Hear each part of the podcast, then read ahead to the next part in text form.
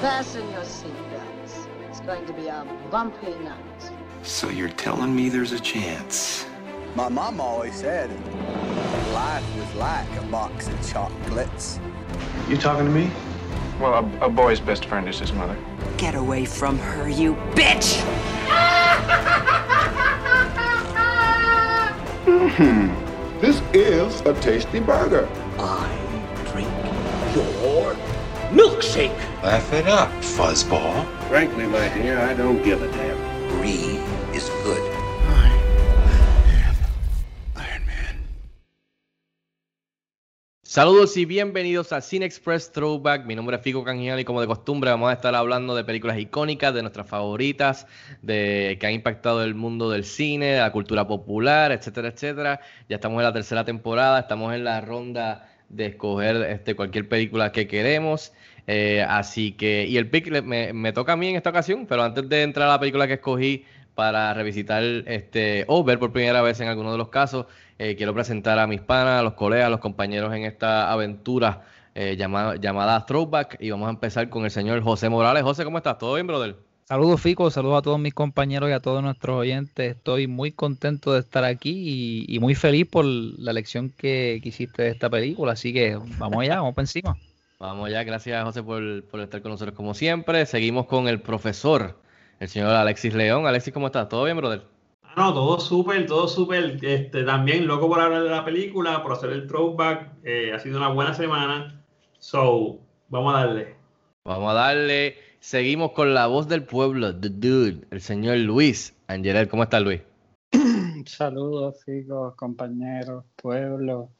Eh, estoy bien, estoy saludable, estoy listo. Eh, vi la película tuya, eh, estuvo muy interesante y vamos a hablar de ello.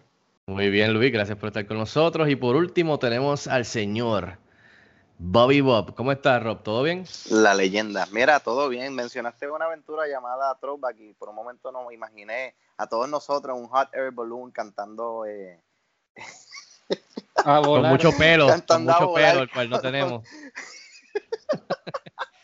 y estrellándonos y empieza a llover cantando lluvia, claridad. Por un momento tuve esa epifanía, pero en, algún momento. Mira, contento. Vamos a hablar de lo que nos gusta y nos apasiona, que es el cine.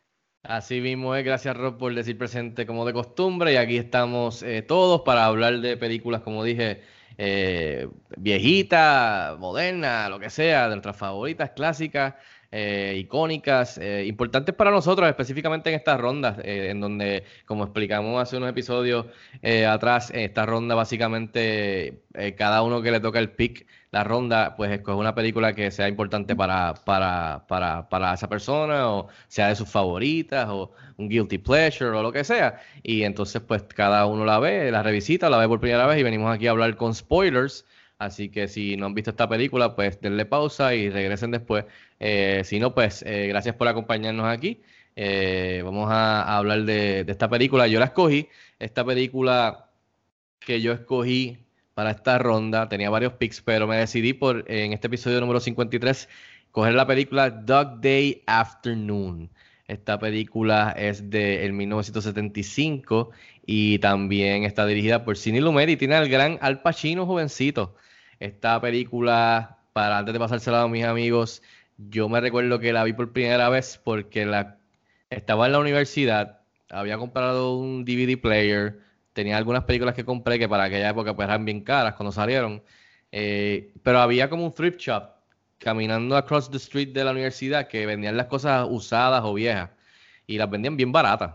Y entonces pues yo me, iba para allá con mi roommate este, y chequeamos qué videojuegos tenían para el Xbox o para lo que fuera y también pues este DVDs que estaban saliendo. Y de ahí compré muchas películas eh, usadas bien baratas y una de estas fue de las primeras que, que me que me pues gasté dinero del mío en esto fue, fue en Dog Day Afternoon porque salía Al Pacino y estaba interesado, conocía ya Al Pacino pero otras películas más grandes. So quería como que ir para atrás a ver sus comienzos y esta fue la primerita que, que, que rápido di del saque y me encantó. O sea, es una película bien diferente, especialmente a lo que vemos hoy día. Eh, después hablaremos más detalles de las cosas que me encantaron de la película, pero esta película básicamente es un, un drama suspenso criminal, digamos, basada en hechos reales, que también es algo que me gusta mucho. Y, y sigue a estos dos delincuentes, digamos, novatos que no saben lo que están haciendo, que deciden robar una sucursal este, de un banco en Brooklyn. Y pues obviamente lo que se supone que fuera, ¿verdad? 10, o 15 minutos, pues sale todo mal y, y se extiende básicamente el, día entero eh, en, algo no muy bueno. Y siempre me gustó el performance de, de Al Pacino, me gustó la dirección de Sidney Lumet y de la manera que, que, toma esto básicamente como un documental, parece casi un documental. Así que a mí me encanta esta película. Obviamente, no diría que es de mis películas favoritas de todos los tiempos, ni de las mejores películas del todo el mundo, o sea, que te va a cambiar tu vida o cosas así. Eh, diría yo, pero definitivamente es una película que siempre miro para atrás para aquella época que estaba estudiando en la universidad eh, y, es una película que es memorable, para mí es bien memorable, no tan solo por el, Al Pacino, sino eh, por el tipo de película que es, que si tú empiezas a verla, es, es como yo le estaba diciendo a mi esposa, es, como cuando tú escuchas que en la calle hay un ruido como, qué sé yo, y tú estás esperando que, venga el, el choque, el ¡pam! Pues ese tipo de película, tú te sientas a ver la película, eh, ves que empieza esto y todo se va south y tú tienes que ver cómo va a terminar.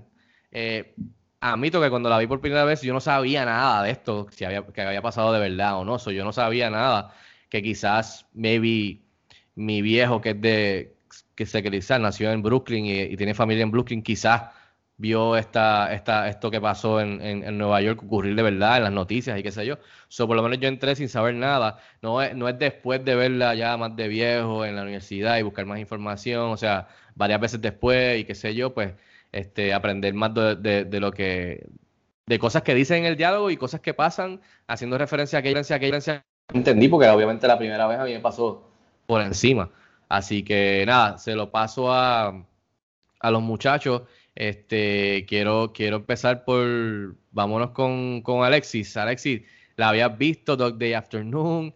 Este, no tenías idea de ella, la viste por primera vez, la revisitaste. Háblame un poquito de tu experiencia y qué tal te pareció. Pues mira, eh, wow, yo primero me siento bien. Mira, no la había visto, no la había visto. Es una película que yo, que de hecho, yo creo que si no, que si tú no la llegas a decir, pues nunca me hubiese encontrado con ella, no sabía que existía la película. Eh, yo no he visto muchas películas de, o sea, no, yo no sé cuántas he visto de él, pero no creo que haya visto muchas de él, o no las haya visto todas.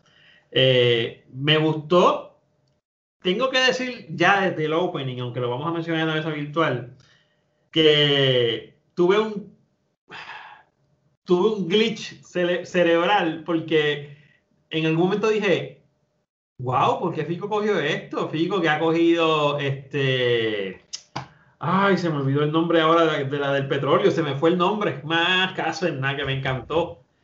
La de este, There Will Be Blood. There Will Be Blood. Daniel Plainview. Que ha cogido películas como Gladiator, este, eh, digo, no sé si fuiste tú o pues Rob.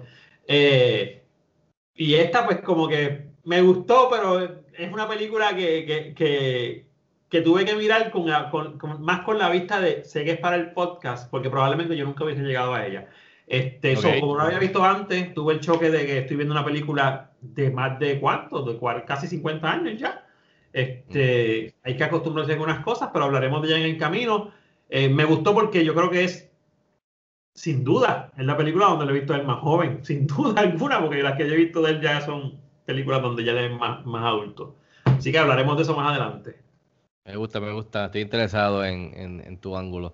Ah, vámonos entonces con Luis. Luis, eh, The Dude, ¿qué tal te pareció? ¿La habías visto ya o, fue la primera vez también? No, de verdad te voy a ser honesto y yo nunca había escuchado de esta película, de su existencia, de, nada, nada, absolutamente nada. Así que mm, cada vez que hacen eso es puntos de bono para ti. Eh, creo que José está ganando en ese tally, porque pues... Eh, eh, puedo verlo, puedo verlo, sí. Pero pero, pero sí tienes ese punto. So, la vi hoy, la vi ahorita. Como siempre, yo, yo intento verla una hora, acabarla una hora antes del podcast para estar bien fresco. Eh, y, y, me gustó, en verdad, me sorprendió. Estuvo, ¿sabes? Pues sí, Pachino, Classic Pachino. Eh, tengo un montón de notas aquí que iré tachando mientras ustedes hablan y después dirán una o dos cosas, pero, Muy pero bien. sí, todo, toda la impresión es positiva. Me alegro. ¿Te gustó? que ¿Te esta gustó, película. ¿Te gustó? No, eh, me gustó Ah, pues, definitivamente. Pues, es es más, a la pica voy a decir que en los primeros 15 o 20 minutos parecía que este, que este asalto estaba resuelto y ya me preguntaba qué iba a pasar con el resto de la película. Pero, pero, pero no, definitivamente me, me, me mantuvo eh, me mantuvo de pie. Yo estaba viéndola casi de pie caminando de lado a lado. Estabas como al Con Pacino, ba- exacto. Estabas con bastante, con la- del bastante tensión, sí. Así que, así que sí, muy, muy buena selección. Gracias por enseñarme esta película, que como dijo alguien, si no, nunca lo hubiese visto. Nice. Pues vámonos entonces, muy bien Luis, qué bueno. Este, Perdón vámonos- porque no recuerdo quién fue el que lo dijo, mala mía. No. Alexi, Alexi, Oh, Alexi. Vale, Alexi. Vámonos, vámonos con, con, el, con, con el filósofo, José. ¿La habías visto ya? ¿Cuántas veces o, fue ta- o también fue tu primera vez? Pues no, yo lo había visto, pero lo que me da pena decir es que yo vi esta película porque esta película estaba siendo analizada en otra película en los- va- por los personajes y y ellos estaban analizando esta película en esta otra película, pero, ¿sabes? Habla sobre ¿Cuál la era? cosa, de- habla sobre la cosa de la cosa. Mano, no recuerdo cuál era la película, pero sé, ¿Pero era sé que fue así. o era una comedia? Mano, yo creo que era una película seria, digo, no, sí, fue una película seria. Este, Seria. entonces, esta pareja o, o este hombre y esta mujer estaban viendo esta película en el televisor y estaban hablando sobre ella. Y yo recuerdo Uh. que yo vi a Al Pacino entonces y yo dije, Dios, mira, Al Pacino. Jovencito, ok. Busqué la película, yo estaba en la universidad, busqué la película, la vi, me gustó mucho, mano, de verdad me gustó mucho y mucho más en ese tiempo porque obviamente los tiempos de la universidad tú ves eso, ¿sabes? Y, y- y te vuelves loco porque esos temas, yo, yo les había dicho a ustedes que yo estudié en Cava, así que no sé, el, el- el tema ah, me gustó mucho y también viéndola de nuevo ahora, lo más que me impresionó es la fuerza de Al Pacino como actor, mano. De verdad que. ¿sabes? Al Pacino de verdad tiene un drive tan y tan y tan, y perdónenme la gente, tan y tan cabrón. Que el tipo de decirlo de verdad se, si o sea, el tipo se apodera de, de todos sus pantalla. Cabrón, ¿sabes? Es, es ridículo el talento que este hombre tiene. Y verlo tan joven ya con eso, ¿sabes? Tú, tú lo ves en esa película y tú dices, este cabrón va a ser una estrella, ¿sabes? Sí o sí, porque es lo mismo que pasa cuando vemos, cuando estábamos hablando de esta película que, que acaba de mencionar Alexi, este, cuando vemos al señor Daniel Plainview. O sea, cuando tú ves un actorazo en pantalla, ya tú sabes que a Daniel Day-Lewis, o sea, que es algo bien cabrón lo que tú vas a ver, ¿sabes? Y esta película tiene eso, específicamente, ¿sabes? El hecho de que están usándolo a él, pero que también tenemos este backstory que yo creo que ahora mismo, ¿sabes? Eh, eh, es un tema, es un tema fresh. Sí, ¿Sabes? mano. This is happening right now. O sea, todo el mundo piensa que esto es algo nuevo, que esto se estaba discutiendo, que esto se está No. discutiendo ahora. Loco, esto es viejísimo. Esto, es- esto es, y eso es lo cabrón de la película, que esto es hace 46 años y te lo están discutiendo y te lo están poniendo eh, o sea, en la película. eh, O sea, y lo más cabrón de la película para mí es que, como dice Luis, esto es un robo que es 10-15 minutos, pam, pam, pam, y re- vamos, vámonos, recogí, vámonos. Pero entonces el director y, y- y la historia poco a poco te van revelando capas y capas y capas que entonces son otras cosas que tú dices, ah, ok, ok. Y son esos temas que tú dices que son temas importantes y serios que 46 años después son bien fucking relevantes, mano. No, no, tranquilo. Y lo otro es la complejidad también de los personajes, porque por ejemplo, tenemos, tenemos al Pacino, ¿sabe? Que nosotros pensamos que está haciendo esta cosa y, y- y que de momento es el bueno, pero él también tiene un lado oscuro acerca de él, ¿sabe? Que no es un personaje tan sencillo que tú lo puedes descifrar de la primera. Y tú vas viendo esos layers a medida que pasa la película, en, en- en- específicamente en él, ¿verdad? Porque en los otros personajes no entramos mucho. No sé, pero nada, déjame callarme la boca, ¿sabes? Pásala, pásala a Rob y continuamos ahorita. Dale, vamos ahora mismo para la mesa. Vamos con Rob, Bobby Bob. ¿La habías visto antes?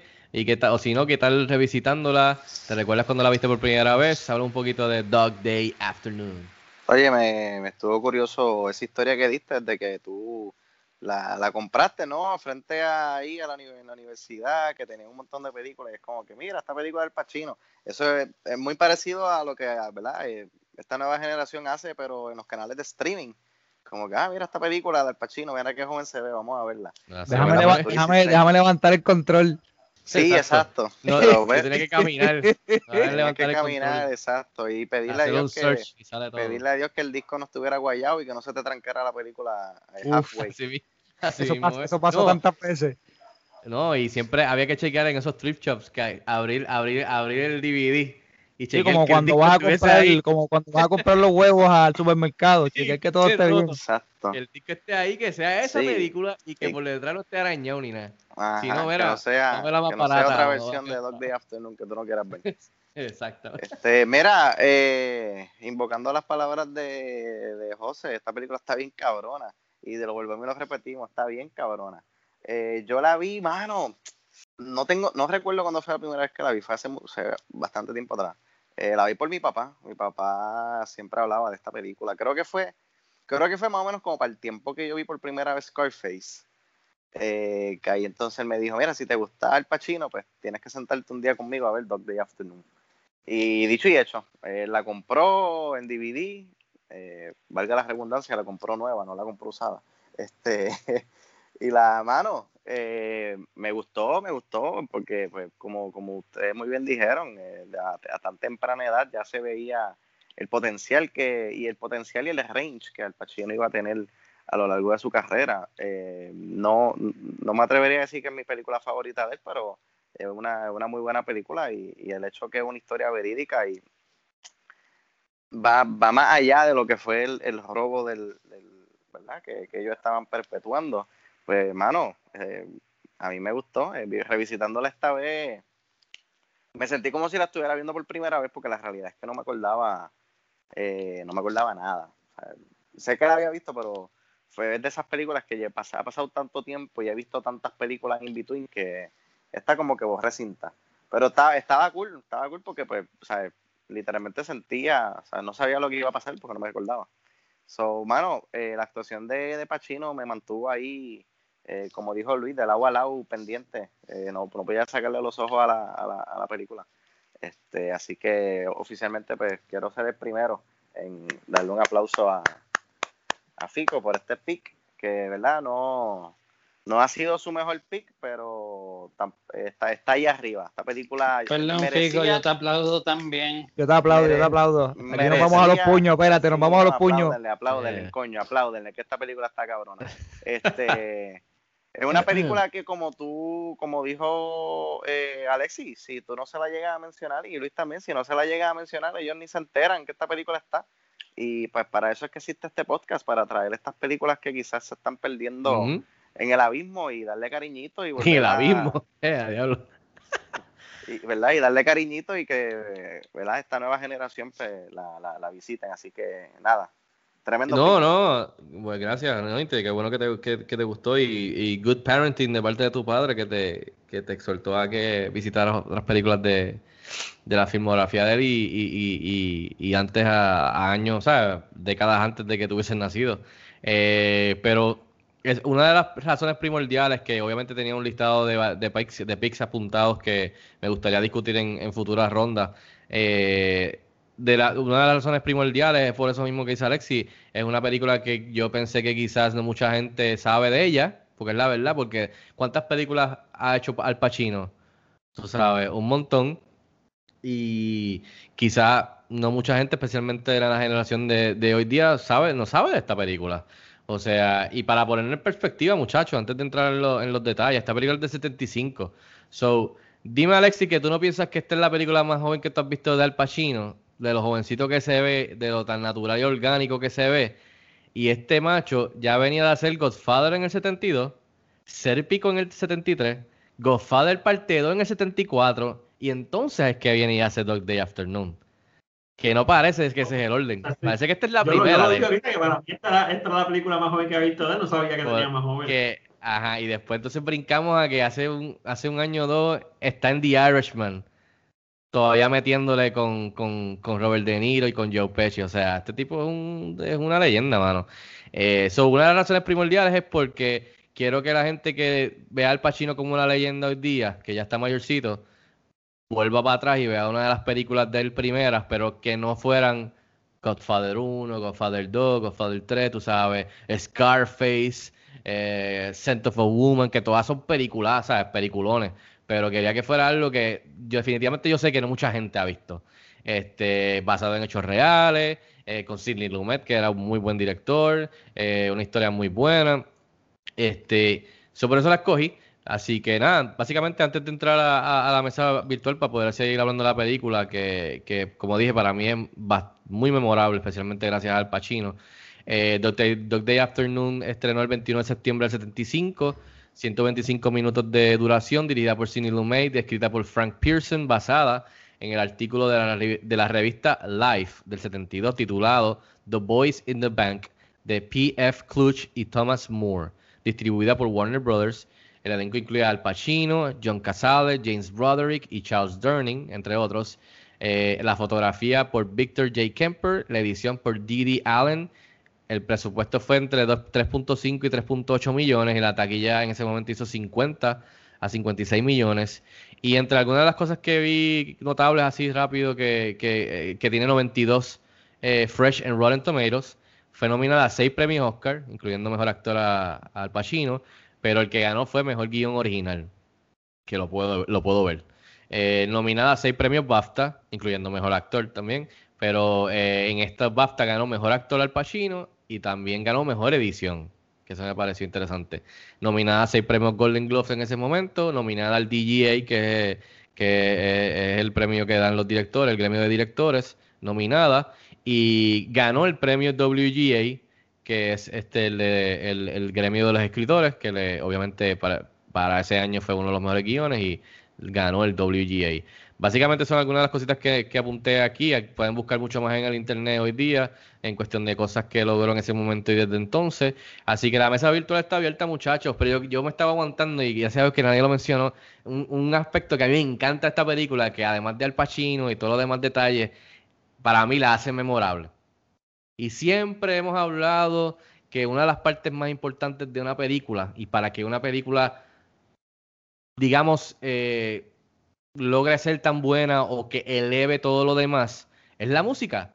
Esta película no tiene fucking música. No tiene banda sonora. Qué bueno que lo dijiste, loco, porque lo iba a decir literalmente ahora mismo. Sí, gracias a que nadie me lo dijo, pero lo tengo apuntado. Es pelada. Yo no me recordaba de esto, pero cuando Tiene la canción de Elton John al principio. Sí, el- Elton John. Ya, cuando empieza el revolú, no hay nada.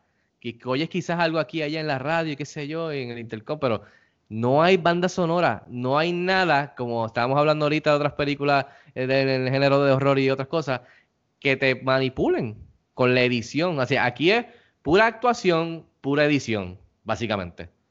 No hay música que te pueda manipular o elevar algún sentimiento o no, eh, algún suspenso aquí y allá. Es, por eso digo que, además del Pacino, la dirección, la historia, que sea hechos verídicos, etcétera, etcétera, tú sabes, la época, Nueva York, tú sabes. Eh, mano, eh, tú sabes, se siente como un documental, o sea, es parte como documental. Tú estás ahí con ellos en el Revolu, que ellos pensaron que iba a ser un entre y se formó una cosa, una cosa peor, que es como que dije, es como tú ves venir un choque y no puedes despegar la mirada, o aquí como en Puerto Rico, que hay un, un choque bumper to bumper y todo el mundo, un tapón brutal porque todo el mundo pasa para mirar, averiguando. Y, es básicamente esto, es- eso, para mí eso es lo que hace esta película memorable. Este, es un retrato de esa época, que hoy día, 46 años después, como estaba hablando diciendo José, es súper relevante, tú sabes. Estás tocando dos veteranos, ¿verdad? De guerra, por lo menos el, el- viéndola en, eh, ayer, eh, eh, por lo menos el, personaje de Al Pacino estuvo en la guerra, no estoy, creo que el otro también, Sao.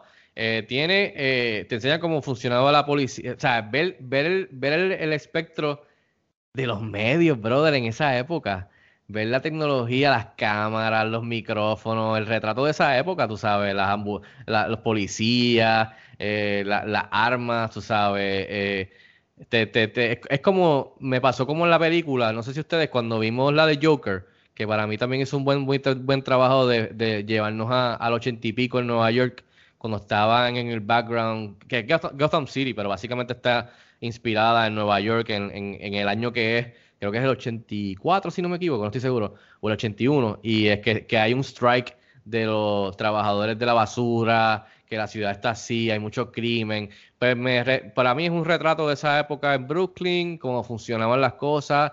Y oye, se lo creo, mano. O sea, uno podía entrar a sí mismo y, robar un sitio, tú sabes. No, no era tan complicado como es hoy día, que, o sea, que la trate de hacer eso hoy día está, tiene, tiene, tiene un camino bastante empinado en cuestión de la seguridad y todas las mierdas que, con las que se puede topar. Y con todo eso, mira con toda la mierda que el tipo se topó en esa época para poder hacer algo que pensaba que iba a salirle bien y mira cómo se, se transformó en otra cosa. No sé, muchachos, puedo seguir hablando aquí de disparando por todos lados como, como Saul, pero este, no sé, el que quiera chime in, I mean, Al Pacino, como dijo José, o sea, cátedra, viniendo de las de Godfather, viniendo, tú sabes, Sérpico y después por ir para abajo a Scarface, sea, el tipo se come la pantalla, no hay manera. Hay una escena que es como 10 minutos o más que el tipo casi al, para el final ti- tiene dos llamadas telefónicas, conversaciones con dos diferentes personas y el tipo, o sea, eh, Dime que ustedes no se rieron y dijeron, coño, en verdad, yo me siento así cuando la tipa seguía hablando y seguía hablando a la esposa y él, can you fucking let me No, fucking eso- talk?" a- esa, esa escena yo la tenía apuntada aquí, la voy a borrar para That's exactly what I'm talking about, sí. Yo me Yo siento así. tenía. Can you just Mano, eh, ah, e- esa escena yo la tenía apuntada para mencionarla demasiado. Todo el mundo, todo el mundo como que. Lo Sí, cabrón, va. hablar. Quieta. Cuando va la mamá también y le empieza a sacar todas las cosas, ah, por eso es que tú estás, te vas con un tipo. Y yo, pero qué, oh my God. Yo hay, creo, hay que, cosas yo, creo que, yo creo que una de las cosas que a mí más me gustó de la película, Pico, digo, si puedo, ya terminaste tu línea, tu, tu línea extensa. Este, yo- una de las right, cosas que más, que más me gustó de la película, yo, yo tengo que admitir algo, quizás se me hizo un poco pesada porque es una película, eh, es una película sin música, es una película, eh, eh, es como que tú prendiste las noticias y estás viendo algo que está pasando. That's it. Me acuerdo mucho lo de O.J. Simpson, que tuvimos 6, 8 horas pegados al televisor viendo qué pasaba. Pero sí me gustó y, y es, y es un resolve que se da a mitad de película cuando empiezan a hablarte de su vida, que tú empiezas a escuchar su familia hablando, que te enteras de que él estuvo con el chamaco y toda la cuestión y por lo que está haciendo esto. Y la película adquiere una, un feeling más, coño, pero ven acá, el sistema está jodiendo a este tipo, brother, ¿sabes? Eh, es un Empatía, veterano de. Vietnam, ya si tú eres veterano de Vietnam, con mucho respeto a todos, ¿verdad? Pero es una guerra que Estados Unidos no ganó, o sea, tú llegas, tú llegas, eh, eh, eh, ¿cómo se llama esto? Derrotado, y todo el mundo sabe las realidades que pasaron los veteranos de Vietnam en Estados Unidos y que siguen pasando todavía. So, y te enteras, la- e- esa, esa, esa, esa, eh, esa escena de la, de la señora hablando eh, que no lo deja hablar la mujer. Yo, yo dije, esta fue la escena que, que- hicieron para, eh, para dejarme saber que el tipo realmente está como que tan abrumado. ¿Sabes? ¿Tú me entiendes? Tan abrumado. Entonces me gusta ese, ese, ese twist, como que tú empiezas a conocer al tipo, más allá de- del, del loco que se le ocurre saltar un banco por la mañana sin ningún tipo de experiencia. Este, no sé si Robert quiere decir algo. Eh, Robert, ¿estás por ahí? No se fue, no sé. Estoy, estoy aquí todavía. Mira, nada, Aquí. rapidito, que, que problemas técnicos acá, eh, tengo que acortar mi, eh, ¿verdad? mi estadía en el, en el Hot Air Balloon de una aventura llamada Throwback. Mano, ah, yo creo que más allá del performance de Pacino, me gustó mucho el personaje de, de, de Sony, que no está, quizás no es tan desarrollado como el personaje de Pacino, pero mí, como quiera, es un personaje bastante intrigante, por lo menos para mí, ¿sabes? Me, me gustó y, ahora después de haber visto la película, que quizás pues tengo más capacidad de la primera vez que la vi, eh, no lo hice ahora, ¿verdad? Porque pues hay una, hay una política no research eh, eh, antes del podcast, pero quiero, quiero averiguar más de lo que realmente sucedió, ¿verdad? La- el real life story detrás de, de- esta historia que quizás pues no, ¿sabes? Ir más allá, ir más profundo de lo que la película eh, tocó. Aunque la película tocó bastante profundo y, desarrolló la historia y te lo presentan casi todo, pero no sé, a- a- quiero comparar porque usted, pues, todos sabemos que este tipo de historia real, eh, Hollywood tiende a, a exagerarlo en ocasiones. y pues simplemente porque como que quiero saber qué fue lo que pasó. Mira, eh, Pacino, mano, Pacino es, es perfect casting, ¿sabes? Eh, obviamente para aquel entonces, el 75, no podría pensar en otro actor, pero yo creo que no hubiera habido otro actor que pudo haberle traído eh, vida a, a, esta persona, ¿no? Esta persona fue real. Esto no es un personaje, esto es una persona que existió de verdad y, yo creo que eh, cuando, cuando la gente, y estoy tocando un poquito el legado, pero cuando la gente piense en la carrera de, de Al Pacino, eh, por, por, por, default van a pensar en The Godfather, van a pensar en, uh -huh. en Scarface, pero yo creo que la que la que debería estar ahí arriba también es Dog Day Afternoon, ¿sabes? Porque el performance de él es uno de los mejores de su carrera y es uno que, como mencioné al principio, uno que, que se está perdiendo, que, se, que está en el limbo, ¿sabes? Como que la gente se, se, ha enfocado tanto en Scarface y en Godfather y está como que la, la, la echan para el lado, como que pues, no, no, le, no le brindan la, el, la misma importancia que merece eh, como las la otras películas de él que mencionan.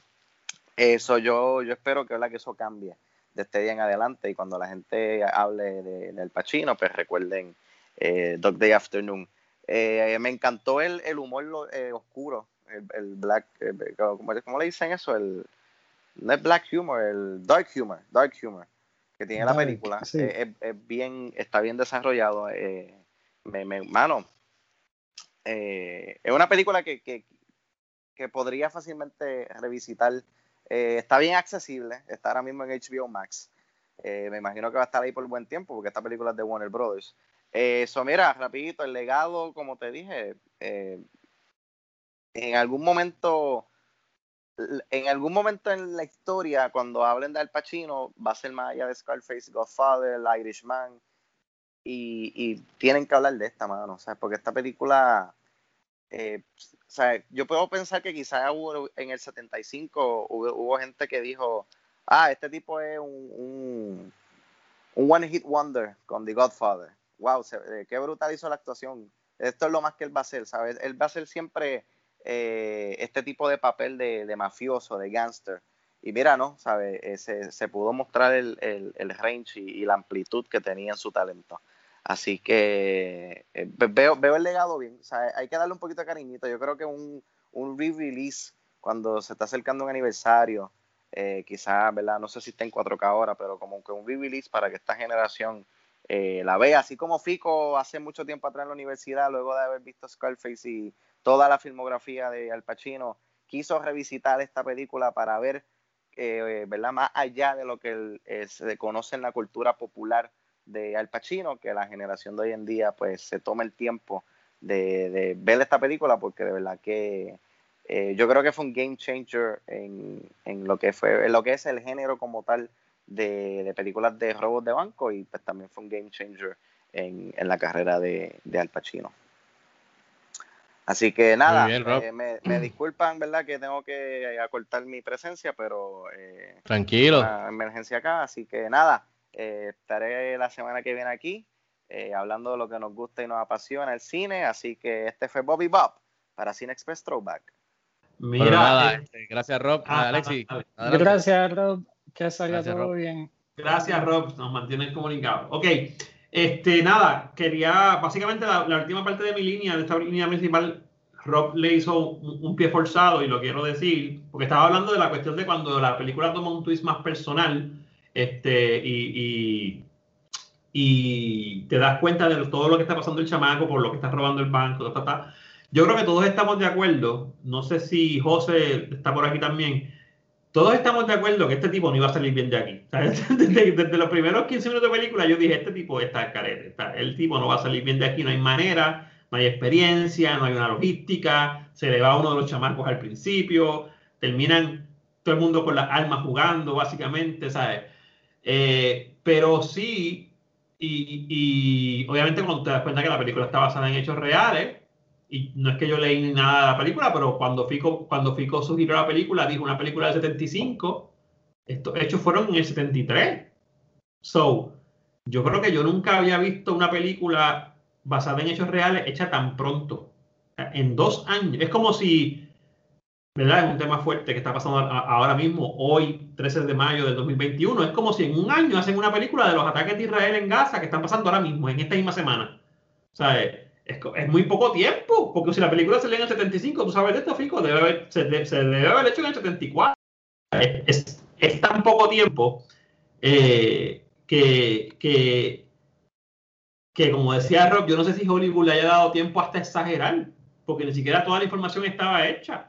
Después te dicen que él que cumplió yo no sé cuántos años de prisión. No creo que los haya cumplido completo, pero sabré cuántas cosas salieron a reducir después. Y eso, eso, es, eso en parte es bueno para la película, porque te está dando las cosas como se están consumiendo en ese momento. Otra cosa también, y con esto cierro, eh, hay, que, hay que ponerse el casco de saber que estás viendo una película vieja. Porque a veces uno ve una película y, y, y las toma y quizás la fotografía lo mismo de la música, algunas escenas, el mismo Al Pacino, ustedes dicen que se la comió, claro que se la comió, pero mano, es que tenemos un gigante acompañado de, de, tú me entiendes, no tenemos dos main, main eh, characters, o sea, no tenemos dos nombres grandes en pantalla. Entonces, tú los, echas, eh, los echaste a pelear con Al Pacino, ahí va, entonces Al Pacino tiene esta, esta esta personalidad que te abarca tanto, que te come la película completa, porque el tipo estaba loco y, él te lo puso, el tipo sudaba y el tipo te lo ponía eh, desesperado en esa escena famosa de Ática, cuando él sale y se queda con la gente gritando, sea, Ese es Al Pacino, o sea, ese es Al Pacino. O sea, que en esa parte de la película estuvo, a mí me encantó mucho, pero hay que ponerse un poquito el casco de saber que está viendo una película anterior, que está viendo una película que no va a acabar bien, que está viendo una película que está basada en hechos reales, este, así que no esperes el héroe al final, no esperes, no esperes el efecto casa de papel o el efecto este, de la última película que hablamos hace poco, que ahora se me fue el nombre, que terminas apoyando al malo sabiendo que está haciendo mal, el efecto Breaking Bad, porque aquí no va a pasar. Aquí te alías con el tipo, pero el tipo sabes que no va, no va a tener un momento heroico. So, lo dejo ahí para que sigan hablando, después hablamos de otra cosa. Tengo unas cuantas, nos vamos. este, Luis, José, hablemos un poquito de Dog Day Afternoon. Pues, mano, hay algo. Eh, ahora, aprovechando eso que dice Alexi, hay algo bien especial para mí en este tipo de películas. Yo creo que la época o el tiempo desde los 70 hasta los 90, fue, yo creo que fue un, algo bien grande, mucho más que una revolución en el cine, ¿sabes? Porque estábamos teniendo ya el espacio y, la suficiente tecnología para tener buenas películas, lo suficiente para que se despegaran de las que entonces fueron las que abrieron y, y, ¿verdad? Y, crearon el cine, o sea, lo que tuvimos como primer producto. Ya en este tiempo, yo no sé si les pasa a ustedes, pero cuando yo me voy a ver películas viejas, siempre tengo este sentido de, de algo que ya fue descubierto, ¿sabes? Y, y, que de cierta manera ahora lo que estamos haciendo es copiándolo, ¿sabes? No por el hecho de que tengamos ahora pues mejores cámaras, ni, ni, ni, tenemos, ni, que, ni que también tenemos los drones o mejores técnicas de edición, pero había, hay algo siempre acerca de estos trabajos que, que guardan una pureza cinematográfica que a veces tú no la ves replicada en trabajos de ahora. No sé si entienden lo que quiero decir.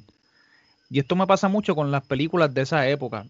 Pero especialmente hablando, y hablando de la película y la historia, lo más que a mí me interesa es, son las capas del personaje, mano. ¿Sabes? De, de momento se juega tanto con la, con la percepción que tenemos de él porque nos van dando los tits and bits bien poco a poco a través de la película. Y entonces vamos cambiando nuestra opinión acerca de, este personaje a medida que la película sigue corriendo. También vemos, yo creo que vemos el demise de, de Sal bien, bien al principio de la película, cuando él le dice a su compañero, al Pachino, ¿sabe? Como que, mira, yo estoy, si yo, si yo tengo que matar a alguien aquí, ¿sabe? Estoy dispuesto a hacerlo que tú lo veías bien down for real y ya al final cuando el, FBI también le dice a él, este, como que no te preocupes, nosotros nos encargamos de Sal, ¿sabes? Yo creo que ya, ya nos estaban empezando a separar de él desde que la película empezó a decirnos estas cosas, ¿sabes? Para que nosotros no nos encariñáramos tampoco con el tipo, por el hecho de que ya sabemos outright que él es capaz de matar a alguien. Porque tú sabes cuando, que, cuando el compañero se lo está diciendo a la policía, tú sabes que lo está haciendo para amedrentarlo, ¿sabes? Porque él quiere pues hacerse parecer como que, pues, como que es malo, tú sabes, como que es capaz de hacer todo esto. Y la realidad es que el tipo no planeó un carajo, tú sabes. Él sabía dos o tres cositas porque básicamente el tipo trabajó en el banco. Se le fue uno de los atracadores, que era el que al final iba a guiar el, automóvil. Y el otro que tiene, pues, mano, también, al igual que él, quizás es un soldado con PTSD, sabe que en, el momento no está bien, que, by the way, es soldado y nunca se ha montado en un avión. Este, pero e, es, es cabrón porque, ¿sabes? Tú ves la complejidad de estos personajes y el hecho de que él también se haya arriesgado, o sea, y como dice Alexis, súper abrumado porque él ya está en un matrimonio que no es feliz, pero también encontró algo de felicidad con ella. Y ahora, ¿sabes?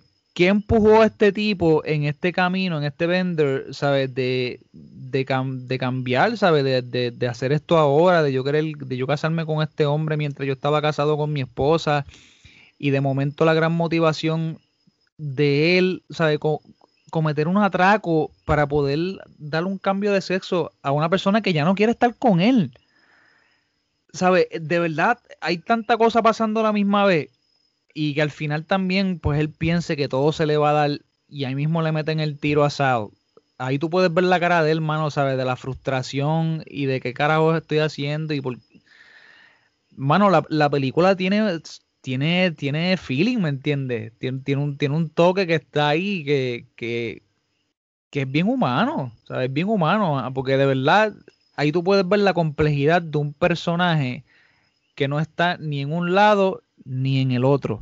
Y eso me gusta porque confunde a la gente, ¿sabes? La gente no, no es como está pasando ahora, que ahora nos los presentan de una manera cuando es de otra y te engañan a propósito. Pero acá te están dando muchas cosas sobre él y pues tomarás tú la decisión, sea, si lo quieres a pesar de o si lo mandas para el carajo. Sí, Moe. Este, Luis, háblame un poquito de, cosas que te gustaron o que quizás no te gustaron tanto de, esta película. No, quería, quería abonar a lo que en verdad es que Sal, Sal se robó el corazón de uno, en verdad, aunque sea un matón despiadado y, y, y aportando a lo que José dijo. Ellos tienen una conversación en que Sal le dijo, tú me hiciste una promesa y es que salimos limpios o salimos muertos, pero no vamos para la cárcel, no hay que negociar nada. So, Sal estaba claro eh, que él iba a todas desde el principio, pero la vez como que hay, mucho asunto de religión entre ellos dos, ¿sabes? Él específicamente y el mismo Al Pacino, me acuerdo, apunta aquí al principio, le dice a una de las empleadas, I'm a Catholic, I don't want to hurt anybody. Me da mucha risa. Eh, tachamos aquí. Eh, ¿Qué más te digo? ¿Qué más te digo? Pues claro, en Al Pacino, pues ya ustedes han dicho todo lo serio que se puede decir de su actuación, así que que yo te voy a decir, cuando él se baja del carro para entrar al banco, se le, para el pelo así, como al Pacino, y sabes que cuando Al Pacino tiene el crazy hair, esto va para abajo, y sí, la mitad de la actuación de Al Pacino es su pelo. el pelo. Esta este es una opinión bastante seria. Eh, sigo aquí también voy a decir que hubo un momento en que, pues, dado que pues, lo estamos viendo tan joven y no es tan común, se me pareció mucho a Downey en, en, algunos momentos, que supongo por eso es que Downey pegó después. sí, Downey jovencito se parecía mucho en los manerismos y eso también. Tachado Iron Man. Eh, me estuvo, me dio gracia.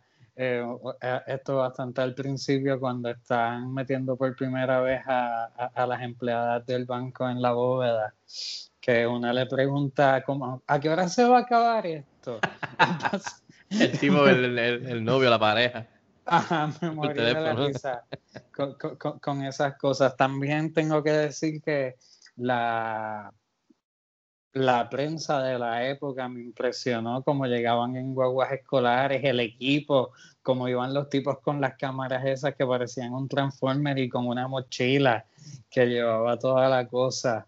Eso me, estuvo bastante interesante. Eh, mencionaron Ática por ahí, sí, toda esa escena de Ática es súper super intensa y, definitivamente sí había un ambiente de folk de police en esa época porque, que, que, al cual Al Pacino alude y en verdad yo creo que lo mantiene vivo por mucho tiempo también.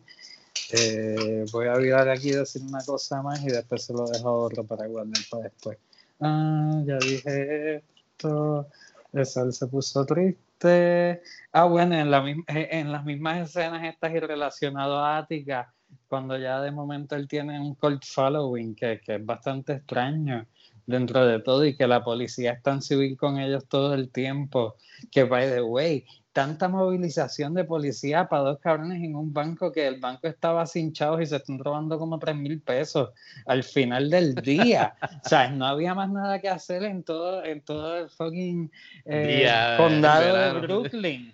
Porque mira que habían policías con cojones. Un helicóptero, cabrón. Para eso. O sea, Snipers y toda la pendejada, mano. Gente trepándose por la parte de atrás como cucarachas, loco, por todos los sitios. para algo que ellos saben que son dos tipos solamente en un banco y que pues, pues, se- supongo que si hacían las llamadas podían saber cuántos chavos habían. Aunque vamos, el 75 también, pero igual eh, Pacino dijo, Sony dijo que él tenía una confidencia de que venía el, el truck de, de los chavos. O sea, me, me parece un excesivo uso de la fuerza. Eh, Pero habían, habían varias personas adentro. Ahí, ahí fue que yo dije, diantre, ¿sabes? Ahí, ahí está la diferencia, que cuando hay hostages, yo creo que eso fue lo que impulsó a que fuera una fuerza tan exagerada. Vale. creo yo.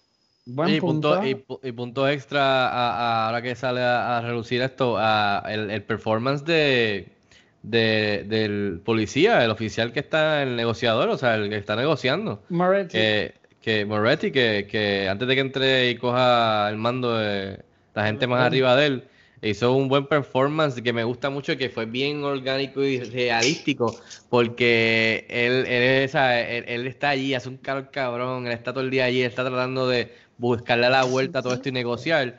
Pero cuando se va el tour, tú con Al Pacino, papi, que el Al Pacino está gritándole, ah, tú me estás tratando de coger pendejo. Y él, no, no, tranquilo. Y entonces se le rompe la voz. Y eso lo hace bien realístico porque te hace sentir que en verdad es como si estuviese pasando. Es como si tú estuvieses viendo, como dijo Alexis, estás viendo algo que está pasando. Y el tipo está forcejeando la, la gritadera con él para calmarlo, pero al mismo tiempo decirle, mira, loco, estoy tratando de ayudarte, pero en verdad también estoy tratando de ayudar del lado mío. Y se le rompía la voz, se le partía la, la, la voz como hablaba a ese, a ese actor. Y él no se tú al tú con Al Pacino, así que nada, quería, quería poner- ta- también decir que, que puntos extra para ese tipo, a- al actor. Ok, gracias. Pues voy a terminar aquí lo último que voy a decir en este turno para dejar a alguien más. Y pues, por supuesto, no esperen nada serio. Es que el tipo del FBI, mano, se parecía a George W. Bush con cojones. Y pues cuando yo le pongo la cara a un tipo, pues yo le ¿Verdad que estaba sí? viendo Yo- a former, ah, former. President 44.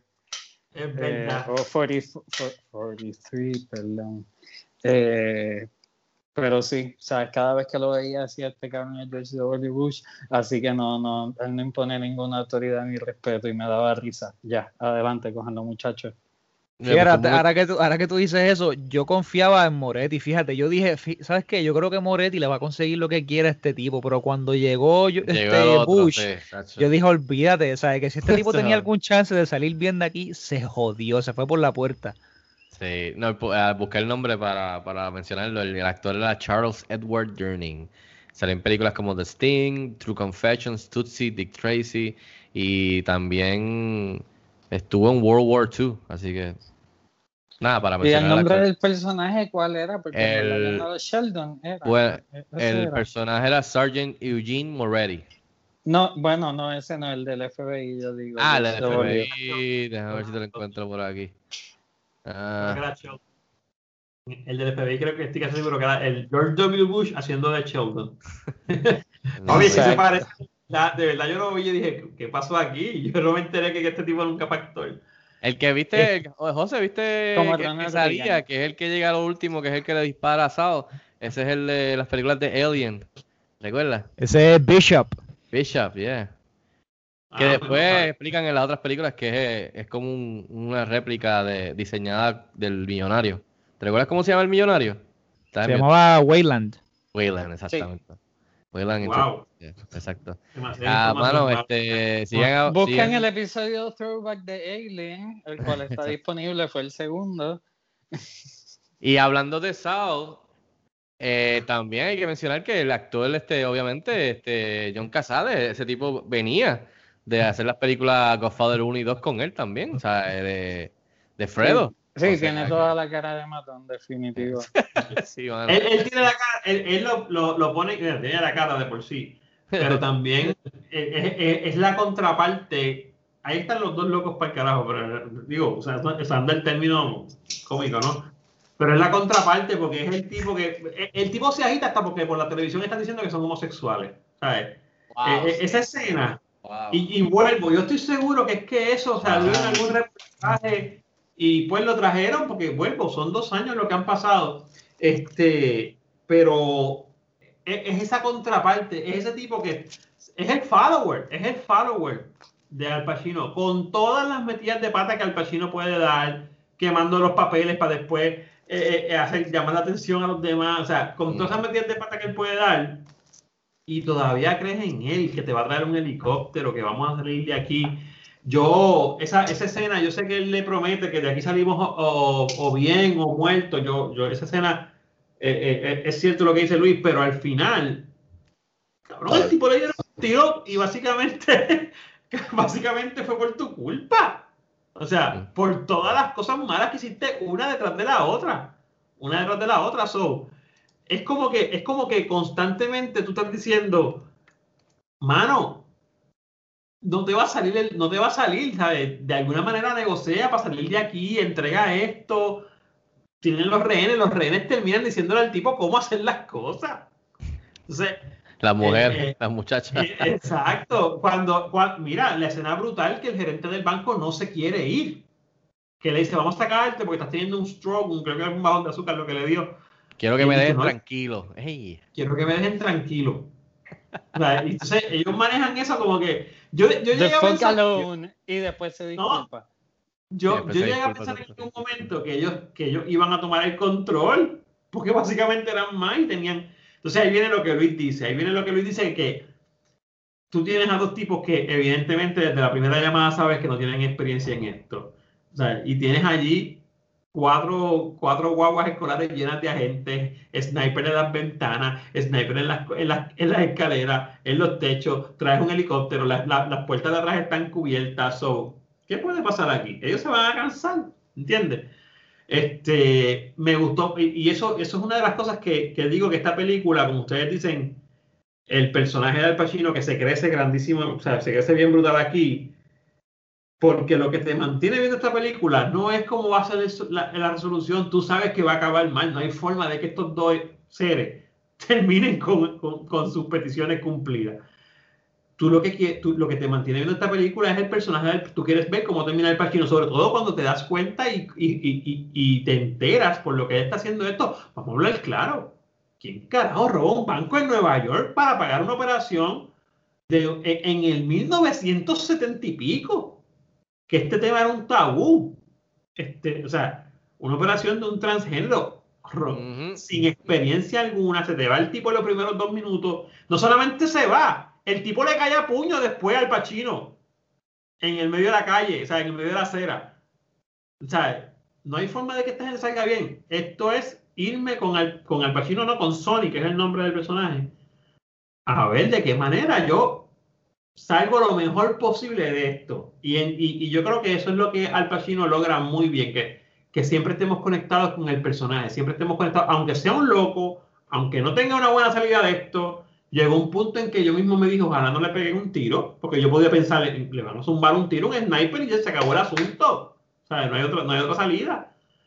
Pero sí, es una película que es como que, no sé si esto está bien dicho, pero es character drive, driven, o sea, es, es- está dirigida por el personaje, no tanto por la trama. Es más dirigida por el personaje como tal. No sé si José entiende lo que estoy diciendo, muchachos. Sí, sí, definitivamente, estoy de acuerdo. Y, y algo que quería tocar también es que parte de las cosas que a mí me gusta que para, para mí es memorable el guion, además de los performances, es que es una historia que te la presentan así, tú dices, ok, pues cool, esto, esto, esto se va a poner peor, eh, me interesa, estoy, estoy, estoy este, into de lo que está pasando, estoy, estoy interesado, eh, pero también de la manera que él, con el ritmo de la película, te va revelando cosas que, que, que, que fácilmente pudiera haber, pudo haber sido una película que eh, es sobre, es sobre qué vamos a hacer ahora para ver si podemos salir de esto. Bueno, como una película de heist, pero ellos se toman el tiempo de humanizarlo más y como dijo Alexi, profundizar y revelarte las capas para, para que tú conozcas a los personajes un poco más a fondo, por lo menos a Sony, y tú juzgues si en verdad tú estás del lado de lo que está haciendo porque te da un cierto tipo de empatía después de que revelan los datos de por qué lo está haciendo, eh, por qué él se siente así, por qué quizás está actuando así. Eh, y al final del día, pues tú estás o rooting for them, porque llega un momento que tú estás rooting for them, pero hay otros momentos que tú no estás rooting for them tampoco. ¿Me entiendes? Y viéndola en estos días, yo no, yo estaba, nuevamente estaba into la historia, porque yo no me recordaba exactamente cuándo pasaba lo que pasaba al final ya. So, yo estaba como que, espérate, yo pensé que esto se resolucionaba de la manera que iba a tener, terminar mal. Yo ni me recordaba que ellos salían del banco y llegaban al aeropuerto. Imagínate, hace tiempo que yo no la veía. Si yo pensaba que esto se acababa antes. Que el hecho que lleguen al aeropuerto yo decía, espérate. yo, Viéndola 20 años después, yo decía, espérate, me cambiaron el final. Ellos diría, diría que, para, Pichón muchos volaron. O sea, ellos logran que lo saquen del banco y lo lleven al aeropuerto. Eso, y, y incluso yo estaba, yo estaba hasta como que riveted cuando ellos salen todos, que están todos así apachurrados en círculo, y Al Pacino y él en el medio, ok, vamos, ok, a las 3 nos montamos en el autobús. Yo decía, diablo, y no me recuerdo nada de esto. So, yo decía, wow, llegaron al aeropuerto, eso es un logro, como dice Alexi, ya de, ya de por sí solo pero eh, eh, las capas, mano, o sea, de, las razones de, de, no poder conseguir trabajo, de la manera que estaban viviendo, obviamente el tema tabú de, de ser gay, homosexuales, lo, la, o sea, el, sentido homofóbico de esa época. Eh, después cuando tú ves cuando el crowd ve que, by the way, dos cosas bien funny. Una, cuando después de que revelan de que es gay, cuando viene el tipo, no sé si es el de la pizza o el doctor, que él tiene que search him y todo el mundo empieza. Uh", eso, eso me pareció funny, eh, por, por, obviamente por la situación. Y la otra es cuando le dice que a dónde tú quieres ir, nos tenemos que ir, que si al, o sea, Algeria, que si el otro lado. Y, y, y Sal le dice Wyoming. Y yo, wow, pobrecito, mano. Este, eh, entonces y, y, él lo relaja, o sea, ah, cuando está hablando con el otro, con Eren, creo que es, pues, o, le dice, este, tipo, este, tipo, está loco, este tipo piensa que Wyoming es un país. Pero, mano, este, lo que tú mencionaste, para esa época, tocando temas tabú, o sea, y en una cosa de ponerle de primera plana, que si el tipo, que si la boda, que si que se casaron, que si el sacerdote luego de que descubrieron eso, lo, lo, lo sacaron de ser sacerdote, ¿verdad? Por lo que yo entendí, este, que él estaba haciendo esto para una operación. O sea, te quedas, ¿what? Pero si hace un momento yo pensé que estaba casado con hijos. Me pusieron a la señora y todo. Y de repente el tipo te tiró el twist.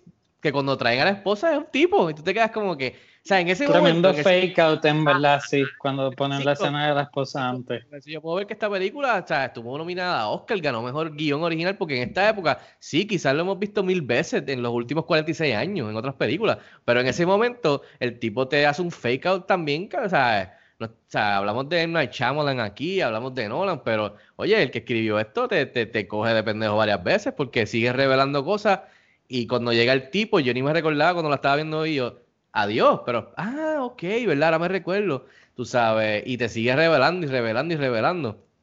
Este, para mí, por eso, para mí, el performance, que la película no tiene música, que es otra, otra vibra a, películas de esa época y, las que hemos visto desde entonces, de, de, incluso de Al Pacino mismo, este, pero el guion, el guion está bien bueno y con la dirección de Sidney Lumet, eh, Lumet, este, pienso que por eso es que es una película que quizás no es la más discutida, no es de las mejores o favoritas, inclusive de la filmografía del Pacino, como Everything Said and Done, pero para mí me trae recuerdos de cuando literalmente la cogí de, este thrift shop, bien barata, usada, y de ahí pues aprendí de ella y me encantó. Es bien memorable por todas esas cosas, pero el guion, mano, el guion, o sea, ahora yo veo ese dato de que ganó el WGA de los mismos escritores que le dijeron, sí, mano, este guion estuvo cabrón y que fue y que ganó mejor guion original los Oscars, que sí, son premios y todo esto y son campañas y chija, perdón. Pero también al final del día, coño, el guion estuvo, está, está bien bueno el guion, o sea, de la manera que te lo cuenta y te van revelando cosas. Eh, aunque ya tú sabes que this is not gonna end well. De verdad, de verdad que, que, digo, esto es parte del legado algo así, pero lo, lo, suelto desde ahora por si alguien quiere hablar. Vámonos No, para el no. legado, vámonos para el legado. Si ya, ya, ya nos pasamos. Ya, ya, Yo tengo, espérate, Ah, Nos pasamos road. notas, eh. Ah, no. Dale, dale, Luis. Luis tiene otras notas, dale, Luis. Zumba, a mí Luis. me queda mi segunda mitad de notas, déjame. Yeah, seguimos. Aquí vienen las revelaciones. Como Acuérdate que Luis tiene un sobre por ambos lados. Así mismo. Eh, nota que, que en, en- en la escena del principio, que pues es Brooklyn, es verdad, en el 75 Brooklyn, de Brooklyn de ahora pues, se veía bien tranquilo y bien vacío y bien cómodo. Y en el había un cine que tenía, que estaba dando a Star is Born. Eh, nice Easter egg, sí, Star is Born. es. Ahí, notado. Eh, otro comentario que tengo aquí que me quedó fue que sí, por supuesto, algo que hemos visto mil veces y que los bancos pues obviamente no dejan a nadie, el trope de, de la caja de las rosas que de momento es una pistola inmensa. O pues, me, me dio risa porque todo, pues, pues, desde el principio yo sabía. Eh, pero anyways, ellos estaban entrando a era obvio. Pero me dio risa que, que eso todavía en el, en el 75 funcionaba. Eh, ¿Qué más? Aquí me acuerdo una escena en particular cuando se dan cuenta que no hay chavos y él decide burn the register de- del banco, en verdad, para eliminarle las deudas a la gente. Básicamente es un acto bien altruista, pero después eso provoca el humo que hace que venga gente. Y después no tuvo ninguna consecuencia. Así que más allá de eso, pero pues me gustó el acto altruista de, de, de, de- eliminarle las deudas a la gente. Entonces aquí, ah, también hubo, hubo una parte que le está hablando por teléfono, me imagino que es con Moretti, eh, que, que le está preguntando qué puede hacer o qué pasó y tienen una discusión sobre union jobs y no- non-union jobs que me estuvo interesante, pues trajeron un temita adicional ahí que quizás no, no, o sea, obviamente no ha abordado, pero podía ser un tema de la época. Y vamos, las uniones son un tema de siempre, anyways. Eh, cha, cha, cha. Eh, me estuvo cómico, tú mencionaste al tipo de la pizza, que después que sale y le abre, ¿sabes? obviamente él llega con la pizza, eh, se la da toda en la mano, él le pide, me abre la puerta, por favor, el tipo le abre la puerta, y después que se vira, se tira el brinco, I'm a fucking star, Eh, Instagram, eso no ha cambiado. Sí. Estamos iguali- iguali- igualitos que hoy. Eh, cuando él tira la torta, ¿sabes? Cuando ya él tiene el seguimiento, el corillo de Ática, esa escena estuvo bien, bien, bien intensa. Él tira la torta y eso provoca riots. Creo que movimientos de, movimientos de izquierda deben considerar eso, aunque sea costoso, porque se vio bien, se vio bien efectivo, en verdad. Y pues, ¿sabes? No la tira desde grúas como Héctor el Fader, pero pues, seguro fue en, en las escenas de gente tirando chavos en la historia del cine debe estar ahí ranking. Eh, aquí está apuntada en los momentos racistas, por supuesto, eh, que o sea, el tipo que va y le cae encima. Que lo the taclea. Spanish guy. Eh, Puerto the Rican. Spanish guy. ¿Dicen No, Puerto the Rican o Spanish- No, the Spanish guy. You know the Spanish. Spanish guys. Spanish guy. You know how the María, Spanish Dispa- guy- exacto. Sí, sí, ¿Sabes es cómo son? secuestra a María. Dices, wow, mano, cuán, cuán- cuán- cuán más indirecto es directo puede ser. Pero gracias, estamos en la película, somos boricuas. Y, y también, mano, el, el guardia de seguridad, el que era el negrito, que lo sacan porque le estaba dando un patatú y tan pronto sale todos los policías le caen encima, lo restrellan, lo esposan, tiene que venir Moretti a defenderle, wow, mano, racismo. Era por Asma, ¿verdad? Era Asma. El, Asma, el- que eso fue lo que él le preguntó al, al, al gerente, pero mano, pero ustedes con, ¿sabes? contrataron un policía que es asmático, en serio. Así me ¿verdad? ellos cogen un training y lo tiran para acá. Y, y ya ese es el fin de mis notas curiosas e interesantes que me dieron risa y quería compartir. Bye. Muy bien, Luis. Nada, eh, vamos, vámonos directos para, el- para el legado. Este, han pasado 46 años. ¿Qué les parece a cada uno? ¿Cómo la ha ido desde entonces y cómo la ven? Este, sabemos que Rob dijo que es una película que, que nadie casi habla de ella, que está perdida, como él dice, en, en el vacío. Pero no sé, este, en el abismo, en el limbo, como él dice. Pero no sé, este, eh, José, háblame tú ahí de lo que tú piensas, de cómo la ha ido, quizás, este, cómo le va a ir de ahora en adelante. Mano, quizás, quizás viéndolo desde ese ángulo, quizás no lo ha ido muy bien en los últimos años y esto soy yo acá disparando al aire porque no tengo idea. Y lo digo por, ejemplo, o sea, por el hecho de que no lo he visto, no lo he visto en conversación, fíjate, no lo he visto mucho en conversación. Pero la realidad es que es, también lo otro que ustedes dicen. Est- est- esta película está bien cerca de ser redescubierta. Porque es que el momento va a llegar, este, nadie quiere que ocurra. Pero la gente va, si siempre le gusta revisitar, ¿sabes? Los primeros proyectos de estos, de estos super artistas, de estos super actores que de verdad tuvieron una carrera bien increíble y, quieren ver en qué momento se disparó esta carrera, ¿sabes? O qué trabajos tienen fuera del género en, que siempre estamos acostumbrados a tacharlos y verlos. Que es, por ejemplo, a Al Pacino, pues en películas donde es esta fuerza poderosa de violencia o, o, horror. Digo, y no en el género de horror específicamente, sino ¿sabe? El hecho de, de- de lo que su personaje hace en un montón de películas. Yo creo que aquí vemos un tono diferente de lo que él puede hacer. Y también lo vemos bastante joven. Y a pesar de que es joven, vemos como yo dije al principio, esta fuerza que él tiene, este aura sobre él, ¿sabe? De, de raparo, ¿sabe? De bien, de bien duro. No sé, mano, yo creo que ese momento va a llegar de nuevo y esta película va a ser redescubierta.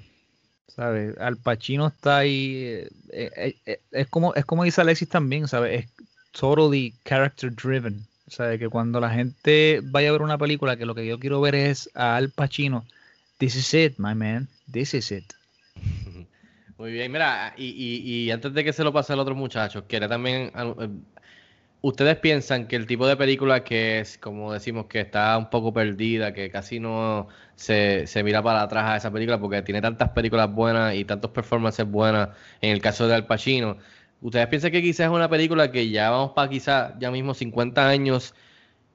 ¿Sería estas películas maybe que pudiesen quizás y funcione, pu- puede que funcione si hacen un remake moderno trayéndolo a la época de ahora? El que vámonos Oh, con, con. Alex y Luis, exacto. Yo, yo no sé si funciona un remake. Porque ¿Sabes lo que quiero decir? Porque si te dicen Godfather 1 o 2, no, no, eso no me lo toque. No, que Ajá. si, que si el otro, no, no, eso no me lo toque. Eso, eso hay que dejarlo tranquilo. Pero quizás esta película, maybe, tenga. Pues mira, yo- yo- yo te voy a contestar. Y la haces de nueva. Yo, te voy a contestar y voy a, y voy a enganchar aquí de una vez el, el- el- el legado. Este, y sé lo que están pensando. Este, eh, yo no creo que bregue un remake por varias razones. La primera, vuelvo a dar sobre la misma piedra. Lo grande de esta película es la proximidad que tiene con los hechos. Ya casi 50 años, mantenerte queriendo hacer un, buen remake sin trastocar tú sabes todo lo que se ante- ya, ya el tipo se murió en la vida real, so ya salió un montón de información y mantenerte mantener eso al margen para no dañar un nuevo guion quizás tendría que ser un remake básicamente igual y ahí pues no dirías nada nuevo. So, y también es un remake de un, ¿sabes? Diablo, esto va a sonar súper poético, pero la película de por sí es un remake, porque esto pasó en la vida real. Y tú, y, tú estás, tú estás jugando con lo que puede haber salido a la pública en un año. So, estás jugando con las noticias, no tienes otras, no tienes ni siquiera informes policíacos, porque eso, eso no se desclasifica yo no sé hasta cuántos años después. So, no creo que valga. ¿Y sabes por qué? Porque ya, y esto es una opinión, obviamente todas las opiniones son personales, pero es muy, muy mía. Eh, estamos tan atravesados por los Oceans Eleven de la vida, los, los Bank Haste que funcionan, una cosa como Misión Imposible, que, ¿sabe? Que, que, que un tipo de película como esta, que es un, es un heist que va a salir mal, que no está hecho por personas que lo conocen, no sé si le, si le haga un, un- si le haga bien al, al, al, al legado como tal, que es lo que se busca que se, re- que se recupere. Yo creo que el legado está ahí dentro de personas como tú, por ejemplo, que la vieron y, la- y los que conocen de cine. Yo no, yo no veo mucha gente rescatándola porque la gente no la conoce. No es una película que a ti te mantenga con, este, activo durante las dos horas. Eh, o sea, vamos a hablar claro. El concepto que estoy buscando, aunque lo podemos redefinir después, es entretiene. No es una película que quizás entretiene. Es una muy buena película y aquí en este podcast yo he descubierto miles de cosas más por las que quizás es una excelente película. pero quizás como no entretiene, entonces en estos días, pues no, no, no sé si sea ese, ese, ese no sé, si sea, no, sé si sea un buen punto. Definitivamente en el legado de él está. Yo, a mí, que hablo por, hablo por mí, yo no había visto esta película. Yo me mencionaban Al Pacino, Godfather, Heat, El Picot, Scarface, obviamente. Al Pacino tiene, yo creo que ese curse que, que tienen algunos artistas, que es que, digo, aunque tiene muy buenas películas, pero es bien difícil sacarlo del personaje que él hizo tan brutal en Scarface. Este, entonces, y de repente tú dices, no papi, este chamaco, mira esta película que hizo en este año y mira cómo se comió la pantalla en una película que yo no sé ni cuánto fue el presupuesto, pero no debe haber sido mucho, o sea, y está tan brutal. Pero lograr que la gente arranque eso, que traiga eso de vuelta, no sé, mano, no sé. no, creo que el legado en el, en el mainstream esté asegurado. Lo, digo porque es bien interesante. O sea, obviamente yo no estoy, yo tampoco estoy de acuerdo de que deberían hacerle una versión moderna, qué sé yo, porque tú sabes que todo es posible. Pero se hubiese imaginado una película, José, de Paul Thomas Anderson con Bradley Cooper y búscate otro actor, Oscar Isaac, o qué sé yo, haciendo ellos dos. Moderna, pero basado en hechos reales. ¿Quién no va a ver eso? I mean. Bradley Cooper brega para ese tipo de Bradley Cooper y Christian Bell juntos, haciendo una película de Thomas, Paul Thomas Anderson. Ahí la vendiste bien duro. con, los pelos, largos en esa época, 80s, y Paul Thomas Anderson dirigiendo, el de There Will Be Blood. I mean, claro que todo el mundo la vería, por eso te digo que es bien tricky, porque pudieses hacerla, obviamente está la original, pero, I mean... No, de que puedes hacerla, puedes hacerla, pero, pero no sé, no sé si Hay películas que están haciendo en el 2021 que son de cosas que bueno, No, no hicieron a Star, is, a Star is Born, ¿sabes? Eh, cuatro, cuatro remakes ha tenido, cuatro versiones. Este, y, y, y, ¿qué era lo otro que iba a mencionar? Ah, se me escapó ahora. Eh, no sé, el que quiera entrar a. Ah, yo, yo, no tengo ningún tipo de problema en decir esto, eso soy yo. Pero esta película le da tres patas a Scarface. Por lo menos en mi libro. Lo dejo ahí, que veo a Alexis que está temblando. No, no, no, yo, no puedo opinar tan, a ese nivel porque acuérdate que yo no había visto esta película. Pero has visto las dos. Para mí esta película le da tres patas a Scarface. Hay, hay que ver, hay que ver que, y, a mí, y a mí me gusta Scarface. Que again, Scarface también. Scarface también es un remake, by the way, que no mucha gente se acuerda de ese aspecto. Eso es cierto. Eh, Luis José, el, perdón, Luis, el legado para ir cerrando este episodio antes de que no pues, dije. Pues nada, ustedes han dicho casi todo, como siempre, eh, muy acertadamente, porque ustedes son gente muy sabia. Eh, que yo puedo decir que, pues, lamentablemente, como siempre me toca a mí decir, el día que Pachino muera, pues entonces esta película subiera un poquito y la gente la verá y dirán, wow, coño, me había perdido esto. Por esto fue que el tipo duró tantos años siendo el duro y mira su pelo. Eh, Gracias por decirlo de la, manera que yo no pude decirlo, te agradezco. Ah, porque pues la verdad siempre me toca a mí. También, o sea, en su legado está ya, actually, esto va a vivir para siempre. que, que, que, pues Napoleón Dynamite salió del personaje del muchacho que se cagó y se fue en el primer minuto. Eso está 100%, yo tomé esa nota aquí, ese tipo es Napoleón Dynamite, 100%. Mira, no, no, no creo que pueda ser bien. Es cabrón, esto ya empezó. ¿De qué cara tú me estás Acabamos de empezar. Esto, ya empezó, cabrón. ¿De qué tú me hablas? Está uno, uno, por la mente daña dijeron, pues a este tipo le van a pegar un tiro ahora, porque no lo pueden dejar ir. ¿sabes? Mano, eso me impresionó. O sea, si llega a ser este Michael Fox en la película esta que vimos hace tiempo atrás, que es un heist también, que se me fue el nombre, este Baby Driver. El tipo le pegó un tiro ahí mismo y se jodió, olvídate. O sea, eh, tú, tú no vas a participar, pues tampoco eres testigo. Bye, chequeamos. Sí. Pues, no, sí, ya, no. En realidad, o sea, es una muy buena película que es del 75. Yo la vine a escuchar por primera vez en el 2021 y gracias de nuevo, Fico.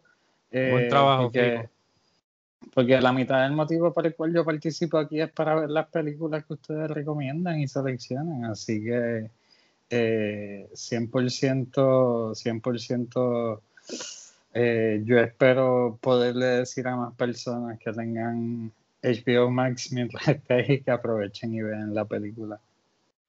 Muy bien, muy bien. Así me gusta. Eh, así que nada, con eso damos por cierre este episodio, número 53, Dog Day Afternoon, Al Pacino jovencito, Sidney Lumet, sin música y hechos que ocurrieron de verdad eh, en el 72, si no me equivoco. Anyway, la película es de 75, muy buena, si no la han visto, véanla, eh, denle la oportunidad para ver otra, otra, performance brutal de Pacino, jovencito, viniendo después de las de Godfather, etcétera, etcétera.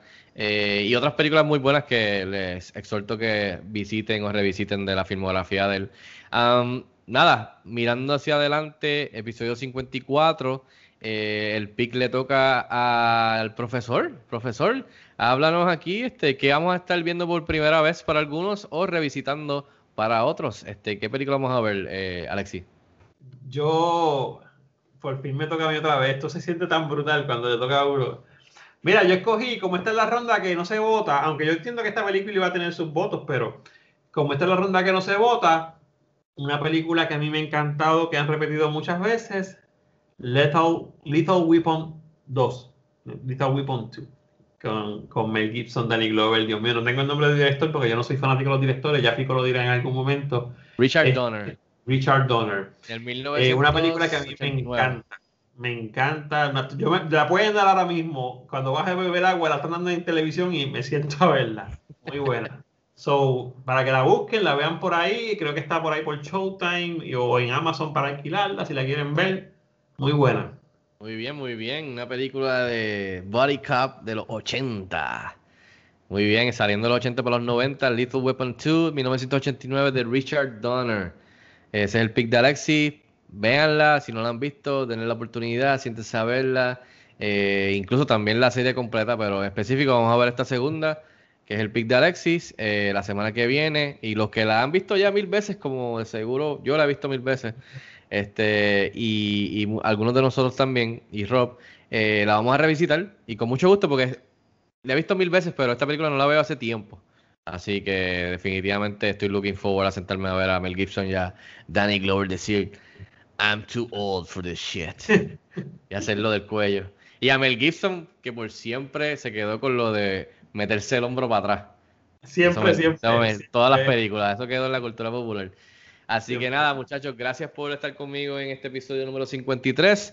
Eh, gracias a los que nos acompañaron por primera vez o, como de costumbre, este, espero que lo hayan pasado bien con esta discusión de Dog Day Afternoon. Este muchacho, para que nos digan este dónde pueden seguir eh, seguirlos y en las redes sociales y su trabajo. Vamos a empezar con el profe. Alexis, ¿dónde te pueden seguir? Instagram, profesor underscore León y en YouTube, profesor León. Muy bien, este, seguimos con José. José, ¿dónde te pueden seguir en las redes sociales y tu trabajo? Me pueden seguir a través de las redes bajo Soy José Mora. También ahí mismo en Instagram me consiguen, consiguen mi blog este, El Buscador y también La Novena Puerta. Muy bien, José, gracias. Y Luis, ¿dónde te pueden seguir en las redes sociales y, y buscarte? Muy bien. Eh, Rob se tuvo que ir un poco más temprano, pero si no mal recuerdo, es este Bobby Bob PR en las redes sociales, definitivamente en Twitter e Instagram lo pueden conseguir. A nosotros, por supuesto, en cinexpresspr.com, en las redes sociales como cinexpresspr. Eh, a mí me pueden seguir en las redes como Fico Canjiano. Les exhorto que se suscriban a este podcast Spotify, Google Play, Anchor FM, Apple Podcasts, etcétera, etcétera. Y también el canal de YouTube para video reseñas y entrevistas exclusivas. Estamos ahí, le dan like, eh, le dan a la campanita las notificaciones para que la avise cuando hay nuevo contenido ahí en, YouTube. Así que nada, eh, gracias por pasar un ratito con nosotros. Gracias a los muchachos como de costumbre. Y hasta la próxima. Cuídense mucho.